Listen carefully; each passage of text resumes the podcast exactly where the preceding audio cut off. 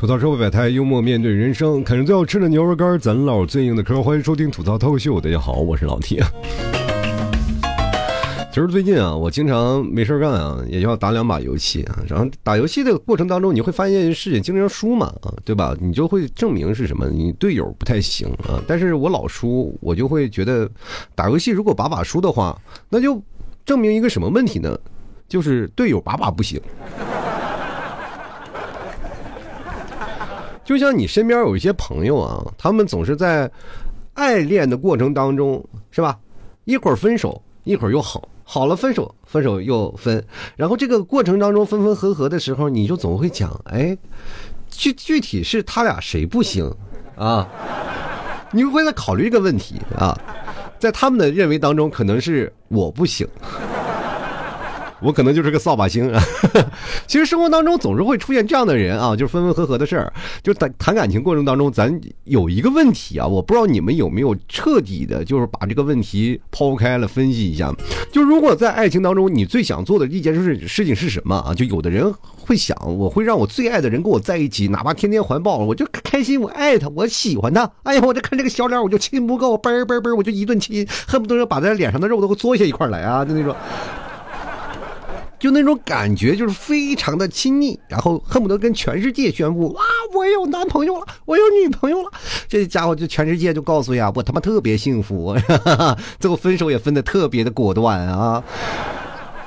俗话说得好，有句话讲，秀恩爱死得快啊。这件事情。我亲啊，我是深受其害啊！就是前段时间我不是也是做节目嘛，就是很多的人也知道我在最火那几年，二零一五年、一六年的时候，我做节目做的挺火的。那个时候也有点乐不思蜀，那边谈恋爱，然后也不愿意做节目了，经常就是跟着女朋友出去玩啊、吃啊、喝啊什么的。然后这个事情呢，我就都特别想啊，把更重要的生活，就更重要的一些事情啊，我就贴近于生活，而不是贴近于表面的事情。就是因为我总觉得这个网络上是一些虚拟的事情。就没有必要把这件事情，然后嵌入到生活当中。就是包括你们 T 嫂也是啊，就是他们到现在为止，你们也没有见过他长什么样，是吧？你们小 T 长什么样没有见过，是吧？因为我保护的比较好，因为我没必要把他晒出来，因为我知道晒出来他妈死的特别快。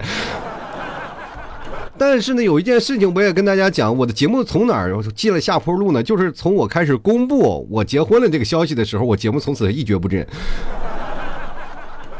真的啊，就很多人感觉我背叛了他们。本来说老 T 你给我一直单着呢，结果这你我都他妈三十多了，我还单着，我是吧？没有办法啊，官宣了我要结婚的消息，很多人就咔嚓就这这这没有办法了，就不不听了嘛。他们觉得丧失了希望，或者我背叛了他们啊。就是仅仅是我一件事情啊，我还是一个做主播的，我就跟你们其实生活当中没有任何的接洽，有很多人甚至没有跟我聊过天，没有见过面，他们就是听节目有个念头，有个盼头，结果突然发现这个东西绝望了，失望了，然后那老 T 就对我们背叛了。其实一开始我完全没有这么想，我觉得我是一个真的。如果扔在马路当中是一个无人认知的一个路人甲，然后在所有的事情当中并没有占据一些绝大的因素。当我看到我听众或者我的那个节目的呃收听量的数据直线下滑的时候，我才知道这事情真的严重到了一个很可怕的地步。这就是造成了我其实对这件事情，我目前为止一直啊一直不太敢说的一件事儿。就你比如说我刚才讲到那二零一五年、一六年最火的时候是吧？我一直是没有公布嘛啊，没有公布我有什么谈恋爱啊或者怎么样的。事情，我就觉得应该是在现实当中好好的爱，然后网络虚拟当中的这些事情，咱就先可以放一放。当时我我也一直心想，什么眼睛也不小了，该结婚了是吧？也开始回归于正途了。因为那个时候，我说实话，按照我现在呃思想逻辑来讲，那时候他妈还有点幼稚。就完全想不明白，我当时跟脑子里是灌了铅了还是怎么回事，一点都想不明白这样的事情。然后当时那个女朋友说一定要干什么，要公布出来，就是因为她对我这个现在，说实话，我那时候人气还比较高啊，小迷妹确实也不少。然后当时就是在所有的评论区里啊，这个要给老 T 生猴子的话题不绝于耳啊，就超级多，说是一定要给我生猴子，但是没有见一个过来跑出来跟跟我说要生猴子的人。都是打了嘴炮，其实当时我也是沾沾自喜，活在那个虚拟的氛围当中无法自拔啊。后来呢，就是你们那个当时我那个呃算前女友吧，然后就觉得。不太对他不太公平，他感觉老是隐藏在黑暗当中，然后这个事情你不公布出来，然后总感觉对他的这个地位有些不保，就是没有安全感嘛。这件事情就对他造成了很大的困扰。然后于是乎，我就没过两天，我就开始公布了，就是确实是有谈恋爱的这个事情。然后再过几天，我就又公布了，我又回复单身的一个事情啊。就这件事情来的特别快，我也不知道为什么，我一只要一秀恩爱了，马上死的就特别快啊。确实有很多的事情，你知道吗？就是每个人对待恋爱脑的不同的区别是什么？如果你要是发现一个不认识的人的恋爱脑，你就会觉得这个人是愚蠢至极啊！就是怎么会做出这样的事情？那如果朋友间谈的恋爱呢，你就会劝他们啊啊，你清醒一点，这事情没有你想象那么问题啊！你不要因为爱情然后丧失了所有的理智。你会会劝你的朋友清醒一点，不求求你不要再这样，不要再堕落下去，对吧？那么如果你要自己得恋爱脑，你会说谁他妈能过情关呀？这是。情关谁也过不了啊，这个没有办法。就像你现在每天看手机刷视频，然后看段子，或者听老 T 节目，或者是你不管做什么样的事情，你手机是离不开自己的。他妈去个咖啡店，你也要拿着导航陪着手机转八百个圈啊！以前我一直认为开车才会用导航，但是现在我经常会在地铁站出来的时候，看见一一帮人拿着手机在那原地转圈，我就知道他们连路他妈都不认识啊！有的时候你会感觉到你自己的离手机不远，但如果换个思想来说啊，如果换个方向来说，你手机在你每天都挂在身上，然后每天还要拿出来看，然后你会不会觉得是你在用手机，还是在手机在用你？你就仔细想想，如果你每天出门忘带了手机，你是不是一天都心慌？手机没电了，你就会跪在地上，就跟要救一个病人似的啊！救救我的手机，给我用拿根充电宝吧，它没电了。感觉那个充电宝就挂着心脏起搏器一样，它如果没电了，你也马上就死亡了，你说？所以说，在这个过程当中，你会很迫切的希望，哎，我这他妈他妈有电。但是换个思想，换个这个方向角度来想，他妈你这你对于来说，这个是个手机，但对于手机来说，你是不是就是个手机支架？不同的人眼光看待不同的人，总能看待不同的事儿。比如说，你把这个衣服啊，咱们洗衣服。就是如果老妈看见你的生活，她会觉得你生活脏乱不堪。我不知道你们有没有经历过这样的事情啊？就比如说现在很多的人，就绝大多数都有独立的思想、独立的这样的程度了。就是尤其是在父母管束时间长了，他们就想自己独立出来，然后租了房子或者在外头工作，然后，呃，过段时间呢，可能父母想念比较沉重，或者有有时候你生活稍微好一点了，请父母过来啊，然后再带他来在你所在的城市玩一玩，啊，父母一进家了，说你你这不是家，你这是猪窝。然后你就会发现这个怎么会是只猪窝呢？我就觉得挺好的嘛，那么干净的衣服放在衣柜里，脏衣服放在洗衣服呃洗衣机里，那么不干净或者是又不太脏，就只是穿了一两天的衣服放在他妈的椅子上，或者是扔在沙发上，这样的井井有条的生活，为什么在老妈的眼里他妈就是一个猪狗不如的生活呢？天天说你不收拾不收拾，你要不然就嫁不出去，要不然就娶不着媳妇儿，你知道吗？我不知道为什么我家里收拾的干干净净，在我妈眼里依然是个猪圈。这也就是为什么你在你爱情当中甜蜜的无法自拔的时候，别人都说你特别恶心。这就是现实生活当中一个真实写照。你不要去想着去秀恩爱，因为在爱情当中，你秀出来的秀出来只能是秀物质、秀具体的事物，你无法秀出你的心情，你知道吗？就是每个人对于恋爱的那个需求是和期望是不同的，而恋爱就而且你秀出的恋爱的方式只能秀出一个统一的标准，那么就是你们俩在海边拍照或者在墓前拍照，然后拿着两个人拿着相同的那个奶茶，然后发的朋友圈那秀恩爱的拍照，可能会有一个人比心，会有一个人走在不同的角度，总知道你有一个事情就是秀恩爱，能够把自己的心情放在那朋友圈上，别人看了以后，真的说实话啊。很多人点赞的都是百分之八十啊，可能会对你表表现出真实的祝福，但是有百分之二十会对你来说如临大敌。我跟你，对不对？你看现在各位朋友，我们在生活当中啊，你就会发现一件事情：当你在某些情况下，你把喜欢的东西分享给你的朋友，是吧？如果你的朋友也喜欢，那这个东西可能就确实好。但是你有没有？感觉到一件事情，有些时候给你点赞的人，他们喜欢的不是你发出来的事情，喜欢的是你啊。你不要固步自封的，总是认为自己没人追啊！你自己的现在身边的，我告诉你，很多的女生，你身边的舔狗不止一个啊。男生也不要总是自怨自哀。你现在虽然说是一个帅气小伙，但是多少个小女生对你垂涎欲滴啊！只不过很多人都羞于启齿啊，也没有一个合理的那个就是近朱的口径啊，能让你俩合适在一起。都，而且还有一种最可怕的事情是什么？就是他妈你单身，他也单身，你追他他不同意，你不追他呢，然后他也不搭理你，然后但是等你结婚了，或者是或者你谈恋爱了，开始秀恩爱了，他会觉得他喜欢的是你，你知道吗？就是你可以单着，但是你不能有别人，你知不知道？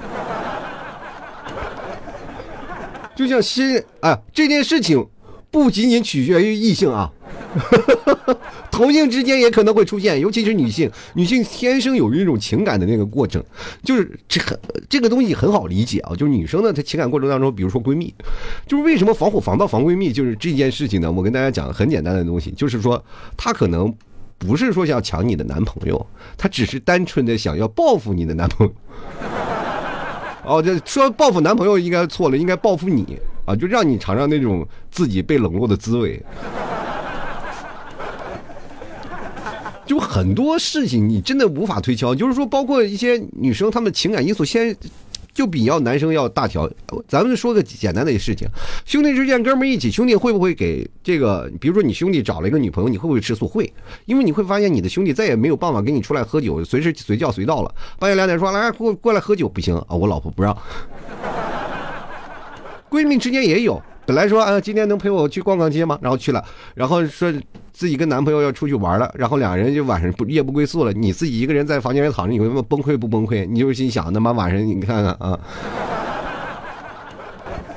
你很难受啊，所以说这个事情过程当中会造成一种很强烈的一个嫉妒心理。但是男生呢，可能过一段时间就好了，但是女生不一定，她可能还有很长时间才能愈合这段感情的创伤，啊，因为女生在情感当中啊，她要比男生要细腻，啊，她感性多一点，啊，男生是理性多一点，他会区分于利弊啊。如果说你这个哥们儿如果要不跟我们出来喝酒，我他妈就跟你绝交啊。就不搭理你，不带你玩你会发现一件事情，你会有没有感觉到，就是男生的朋友圈之间当中，如果一个人晒了幸福，他会告诉各位朋友，我不跟你们单身狗玩了，以后你们喝酒就不要叫我了啊！我他妈有老婆的人了，跟你们单身狗人没有什么共同话题。女生不一样，女生如果要秀恩爱了，很就会跟很多闺蜜说，哎，姐妹们快来快来快来，我我我已经先帮你们找到了，你们赶紧也一起来呀。老爷们儿都有自己自觉啊，说那你秀恩爱了，我就不跟你玩了啊，就差不多得了，或者是没有很明确的就要拆散你的一个过程啊，就大家都会莫名其妙的就跟他分开了，就是你没有发现，然后我们现在哥几个出来出来聚会啊，喝酒，就尤其像我们这些已婚的人出来喝酒的时候，都要看看自己老婆的脸色。真真的是这样的啊，就是包括现在女生她们的情感的关系，她们比较细腻，就是她们细腻到直接是，是从上学的时候就可以感觉到。你看女生之间上完呃，就是中间的课间休息的时候，总是两人手拉着手啊，你亲一下我亲一下你，或者两人彼此非常亲昵的动作去上厕所。上厕所要至于拉手吗？你们两个难道能拉着手去一个坑里蹲着吗？对不对？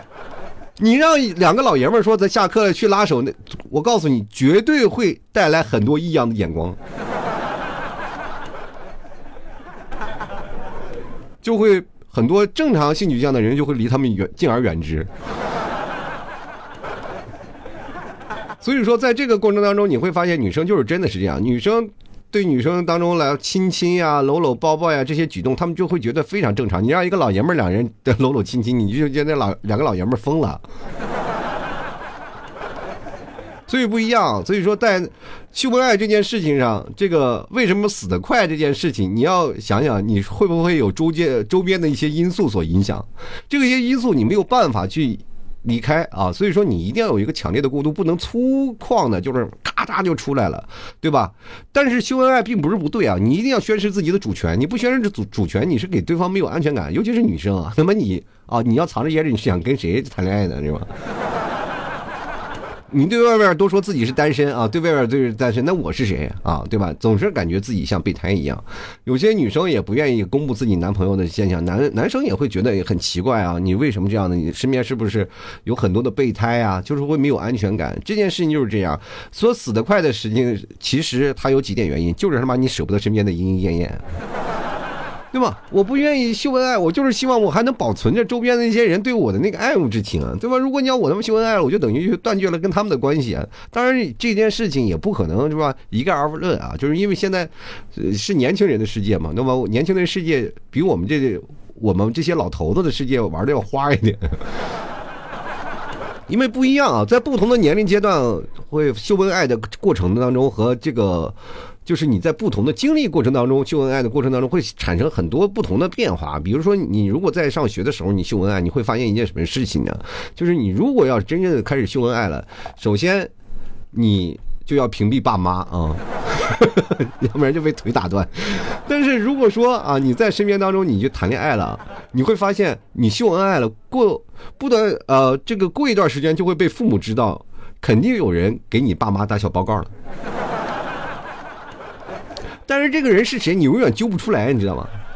这件事情就没有办法了。所以说，很多的小年轻不敢秀恩爱，但是呢，不秀恩爱又处在一种什么呢？就是大家都知道，现在以网络时代的一个非常明确的一个信号，就是你在网络上公布一些信号，就像过去寻人启事一样啊，就是贴在报纸的一端，然后告诉你我找一个人，是吧？但是呢，就是像你要公布也一样，就必须要在网络上公布，才有大字报，才能正式。咱俩之间的关系啊，确实是跟各位朋友说，这块肉是我的了，你们都别抢，对吧？大家都有这个想法，但是你在上学时期呢，你身边的朋友真异性的太多了。我跟大家讲，你上课的时候就上学，在学校的时间是你见证异性最多的。当你工作了以后，你会发现，就是你喜欢的异性不是你的，然后认识异性的时间特别少，或者你所在的公司里压根就没有异性。你懂我这意思吧？啊。就很多工作了，刚开始工作的人才知道，想找女朋友或者想找男朋友，简直是难上加难。有一个，咱先别说，现在很多的说女生相对来说比男生要抢手啊，咱就说一件事情啊，一个女生进了一个财务部，周边全是女的，她哪来男同事？对吧？一个男生进了开始打螺丝的，全是男男同胞，哪有什么这个事儿啊？所以说，在面对这样的事情的话当中，你步入社会了以后，你才会发现社会多么险恶，找一个对象他妈多难难。只有在上学的时候，觉得哎呦，我周边全是异性，随便找个对象都可以，对吧？大海捞针，你平时发出一千封的我爱你，但总有一封会回复我也喜欢你，对不对？这件事情你就看，就是一个海选论证，因为有绝大多数的基础人在，所以说你才会堂而皇之的，就是想着我不愿意。去秀恩爱，然后慢慢的我就能找到给自己留条退路。可是你的对象肯定希望你把退路封死了，对吧？就是有舍望其谁的那个气势，就是我他妈封死你也得必须封死，咱俩才能相爱如初，对吧？就把你的后路完全断绝了，才能感觉到爱情的纯真啊！这个是是这样嘛？谁都年少轻狂的时候，所以说年轻的时候就经常会有看到很多人先发朋友圈，然后再删朋友圈。因为你没有办法，因为在学校一个屁大点的地方，所有的人都是朋友，朋友之间难免会出现一件事情。你因为你喜欢一个人并不确定，当你真正官宣了，那些喜欢你的人都会蹦出来，然后破坏你俩的关系。然后这破坏关系的方式也非常巧妙，这当中有同性也有异性，我跟你讲。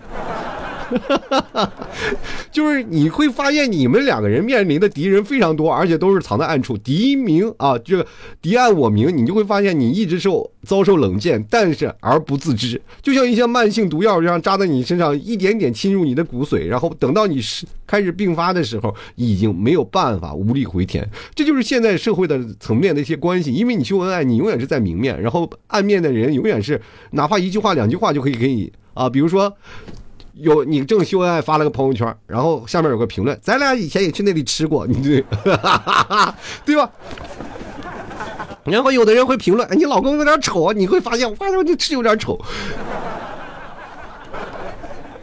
你不要以为你发来那种爱情的滋养会在朋友圈不断的发酵，会，呃，给别人带来更多的那个呃这个恋爱需求啊，就让人别人会想啊，你恋爱了，我也要恋爱。但是绝大多数人想，他们你谈恋爱，你长这么丑人都谈恋爱，你凭什么？你不要以为特殊的这个情意绵绵的话语，什么特殊的呃日期的仪式感呀，都能带来很多的统一的回复，别人的祝福，不会的。实际上是这个真正的关系比这复杂，还比这丰富的多。你会发现各种的东西，在你东西，你会发现你的所有的评论区里，好多的话你都插里插气的。对不对？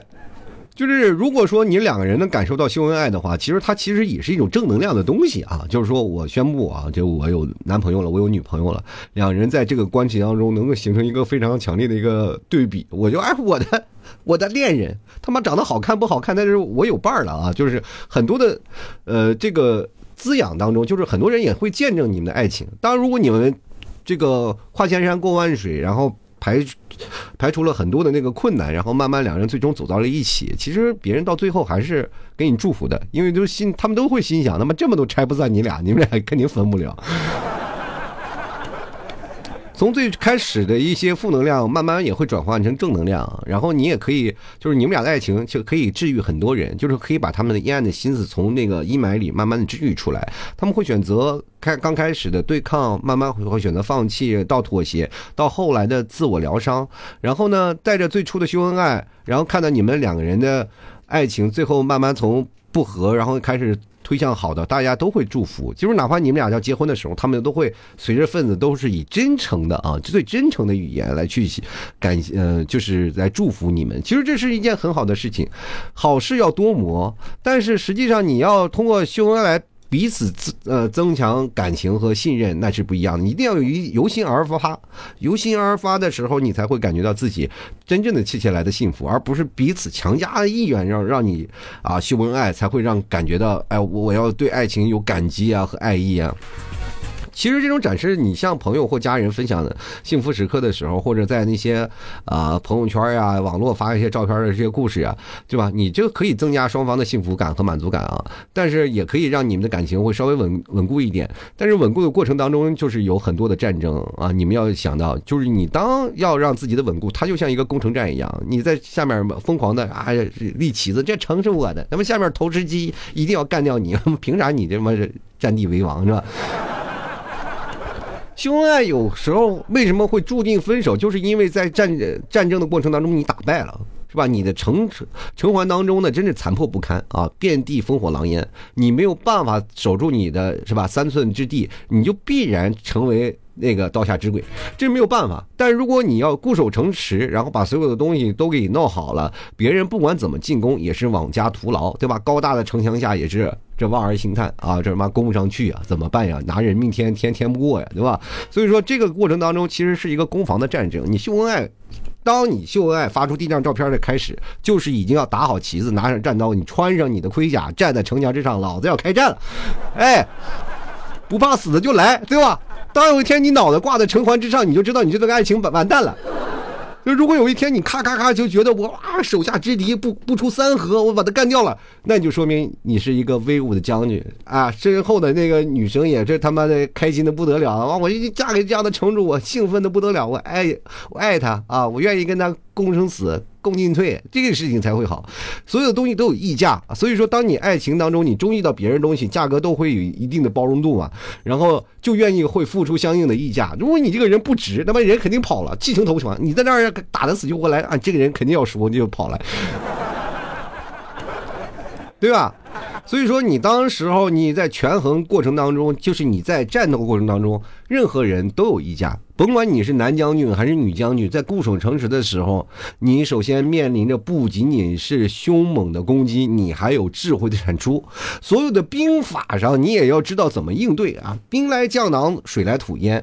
你闺蜜的进攻，或者是你身边的，是吧？那些对于那个备胎的亏欠，你自己心里总是有一些。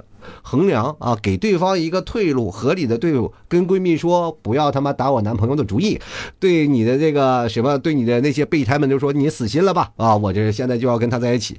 老爷们儿也是喝着酒跟这个朋友们把酒言欢的时候，就像曾经杯酒释兵权一样啊，就是解了各位大将军的职权啊。本人乐不思蜀，我就要跟我的王妃在城里安度晚年了。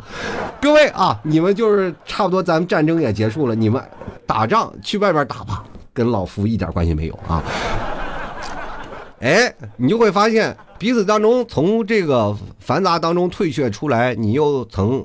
哎，出来一个独立的小天地，然后经历好独立的这个感情的过程当中，不管你怎么秀恩爱，然后你挂在城墙上，让那些敌人看着那些照片都闻风丧胆啊，那才是最主要的啊。所以说，你秀恩爱其实是一种战力的一种的炫耀啊，不要说认为怎么样，就是你。各位朋友，你发出了一张照片，一张非常非常好看的照片，两个人走在海滩上拉着手，然后发到你的家庭群里，你觉得你家庭群里会不会炸窝啊？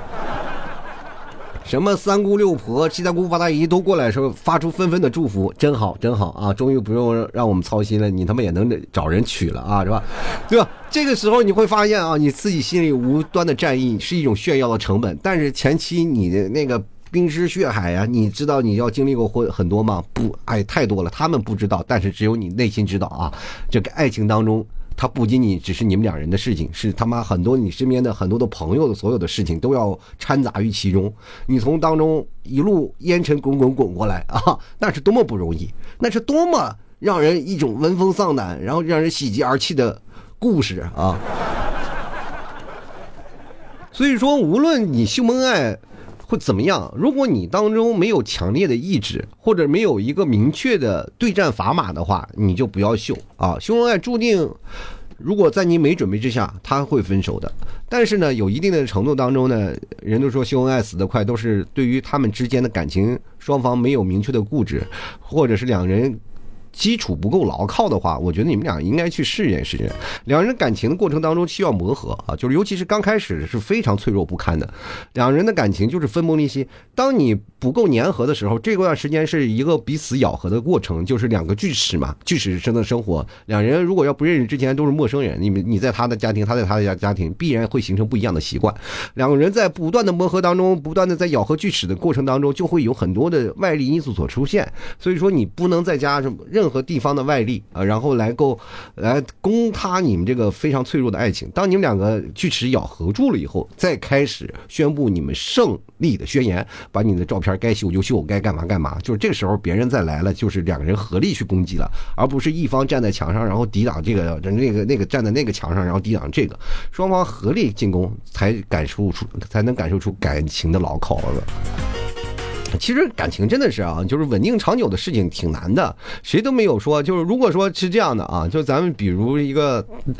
城墙，你们爱情啊，就是你们的小城，两个人在那个城里呢，对吧？突然有一个外敌啊，就外敌就是想要拆散你们俩的婚姻啊，或者拆散你们俩的感情，都站在外面围着围着不出了啊，就在那儿把你们围着了。这两人呢，就是应该合力想着怎么样去破敌，对不对？就想着怎么样度过这样难关。但是如果说两个人当中有了争执，他妈别人光围着，就人也没干，也没有攻城，就在那围着，你们俩自己打起来。然后这个把那个干死，然后出来跪着投降，我投降，我投降啊！感情还没有干是什么呢？就是就分出胜负了。所以说感情当中要一定增加什么？要有百分之百的信任感，百分之百的信任。呃，如果说你不信任对方，不能给予对方安全感，就无法达到对方十分的幸福和满足。就哪怕发出朋友圈，你也得他妈战战兢兢啊，对不对？就是你一旦就是秀恩爱了，就忽略了实际感情当中的问题和矛盾，总是活在一种虚拟的幸福感当中啊。当真正的一些问题来了，就会加速你的感情破裂。所以说，情侣当中，如果你的不够稳定啊，双方缺乏信任和理解，你就是没有办法去展示。你展示什么呀？展示越多，他妈分手就越快。比如说是这样的，你一个女生，你不特别你哎，就是咱们现在我跟大家讲一件事情，一个男生以前他妈帅气。呃，帅气逼人，而且年少轻狂，玩了好多年，就是他感觉爱爱情他不应该出现自己人身上。我身边有这样的例子啊，就是说他谈了好多的女朋友，他总感觉这个女朋友没有一合之敌啊，就妈谈两个月就分手，谈两个月就分手。就是你知道，我曾经好好像在节目里说过这个人，最后找了一个老婆。非常平庸，他以前的女朋友都很漂亮的，哇，也也有很多的，就是家庭条件非常好的，但是人家都都不屑啊，就感觉就是感情玩玩，到最后找了一个非常平庸，而且这俩人感情非常好的一个人过日子，然后现在就是从一个翩翩公子变成了一个非常，说实话比我还大叔的人，就是你总是能碰到一个会干掉你的人啊，就是这个事情不是说你自己怎么样，总会有人天生来克制你。但是呢，你说如果他在这里本来就不够信任这样的人，你让他去，是吧？秀朋友圈，就很多的会前女友啊，或者人家就过来。这个时候你在这里，你本来就觉得他不可能啊，会马上的把心收回来，你对他的质疑就会越来越多，就会怀疑他这样的人啊，会怀疑他这样的人品。当你真正的认识到这个人，觉得他这个心里踏实下来了，他这时候再发，别人发出再多的消息，你认为他们都是在放屁，对不对？所以说，在感情的正当中，你首先要自我认知、自我调和矛盾和关系，你才是最重要的。爱情当中啊，就是秀恩爱死得快这件事情，不是一概而论，而是如何能够完美的解决你们两部分人啊的战争，才是最重要的。不要以为秀恩爱是一个很简单发个朋友、发个朋友圈的事儿啊，其实秀恩爱里面的问题就是一场战争的开始，具体。谁的旗子能插到城墙上，就要看你们彼此的脚力了。有句话还是讲得好啊，这个如果说团结就会带来更大的力量，那就说明有足够的信任。足够的理解啊！如果这些东西都没有的话，你们注定会战败啊！所以说感情当中啊，要多一些理解，多一些包容，你们彼此之间呢要多一些认知，然后再考虑要不要秀恩爱的事儿啊！不要刚开始的时候本身就脆弱不堪啊，残垣不破的城墙你不修补，那么别人可能就会乘虚而入。好了，吐槽说百态，幽默面对人生啊！非常感谢各位朋友听老七的节目啊！这个喜欢老七的节目，别忘了，就是说咱家出了。打不坏的城墙，还有好吃吃不完的牛肉干儿。喜欢的朋友别忘了来支持一下老 T 家的牛肉干儿，非常非常好吃。除了牛肉干儿，还有牛肉酱啊！咱家这个跟牛有关系的东西，那都是百分之百的你非常牛的地方。所以说，喜欢的朋友别忘了来支持一下。通过呢某宝，你去某宝去搜索店铺吐槽脱口秀，你的吐槽脱口秀你就能找到啊，非常方便直接。或者你搜老 T 家特产牛肉干，你也能找到。然后找到我呢，这个掌柜的，你跟我就对暗号，吐槽社会百态，我回复幽默面对人生啊。那暗号一对了，你就可以开赶紧下单了，买斤牛肉干去尝尝，支持一下老 T 啊。那么这家伙，这是如何对我表现的爱呢？就是从这里表现的淋漓尽致。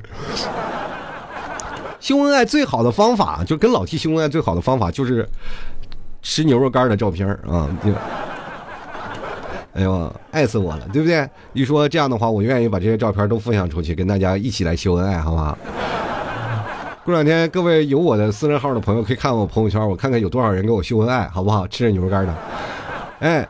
你，这个如果没有私人号，你加一下拼音的老 T 二零一二啊，大家也都知道，就是天天你发语音那个，我不能直接说啊，就反正你你知道就行了。拼音的老 T 二零一二，然后加一下，然后里面也有什么活动，看看我朋友圈就知道了啊。